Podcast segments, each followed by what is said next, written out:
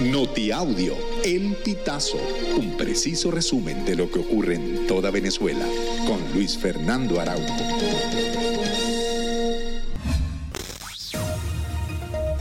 Amigos, bienvenidos a una nueva emisión del Notiaudio El Pitazo. A continuación, las informaciones más destacadas. Dejar cargando el teléfono durante la noche es una práctica común para muchos usuarios. Sin embargo, Apple emitió una alerta sobre los peligros de dormir cerca de un teléfono que está cargando. El gigante tecnológico advirtió que esta acción puede recalentar el teléfono, lo que puede causar incomodidad o heridas en la piel. Para evitar estos inconvenientes, en primer lugar, recomendó evitar estar en contacto prolongado con el dispositivo o el cable cargador. Apple indicó que es importante mantener el celular, el cable y el adaptador de poder en un área bien ventilada mientras está en uso.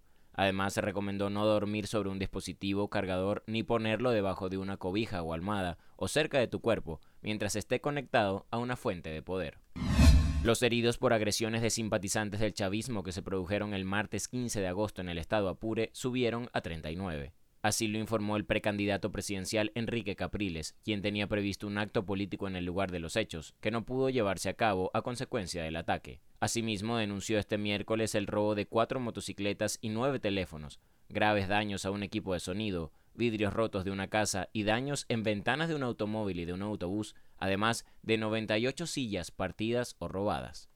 El gobernador del estado Zulia, Manuel Rosales, informó que propuso al gobierno de Nicolás Maduro la creación de una zona económica especial en la región para aumentar la producción de alimentos. El mandatario dijo que la propuesta se la entregó a Maduro cuando visitó el 24 de julio a Maracaibo. Aseguró que ya estaba en discusión con el alto gobierno. La zona económica especial propuesta por Rosales incluye los municipios Maracaibo, San Francisco, La Cañada de Urdaneta, Jesús Enrique Los y Rosario de Perijá, donde se concentran los mayores índices de sicariatos por extorsión y amenazas a productores agropecuarios.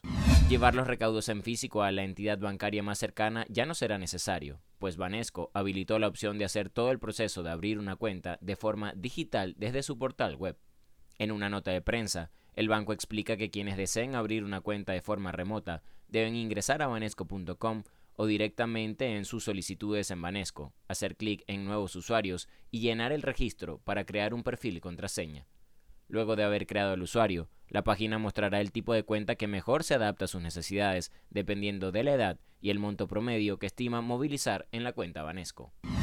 El martes 15 comenzó el pago del bono de guerra económica correspondiente a agosto para los trabajadores activos de la administración pública a través del sistema Patria, una vez culminado este proceso, se espera que se asigne a los jubilados y pensionados. De acuerdo con la cuenta de Twitter de Bonos Protectores Social al Pueblo, el monto es de 945 y 630 bolívares respectivamente. Según el grupo de Telegram Pensionados de Venezuela, el pago para los jubilados, pensionados del Instituto Venezolano de los Seguros Sociales y Misión Amor Mayor se hará efectivo a partir del 21 de agosto. Amigos, y hasta acá llegamos con esta emisión del Notiaudio del Pitazo. Recuerda hacerte súper aliado para mantener vivo el periodismo independiente en Venezuela. Narró para ustedes Luis Fernando Araujo.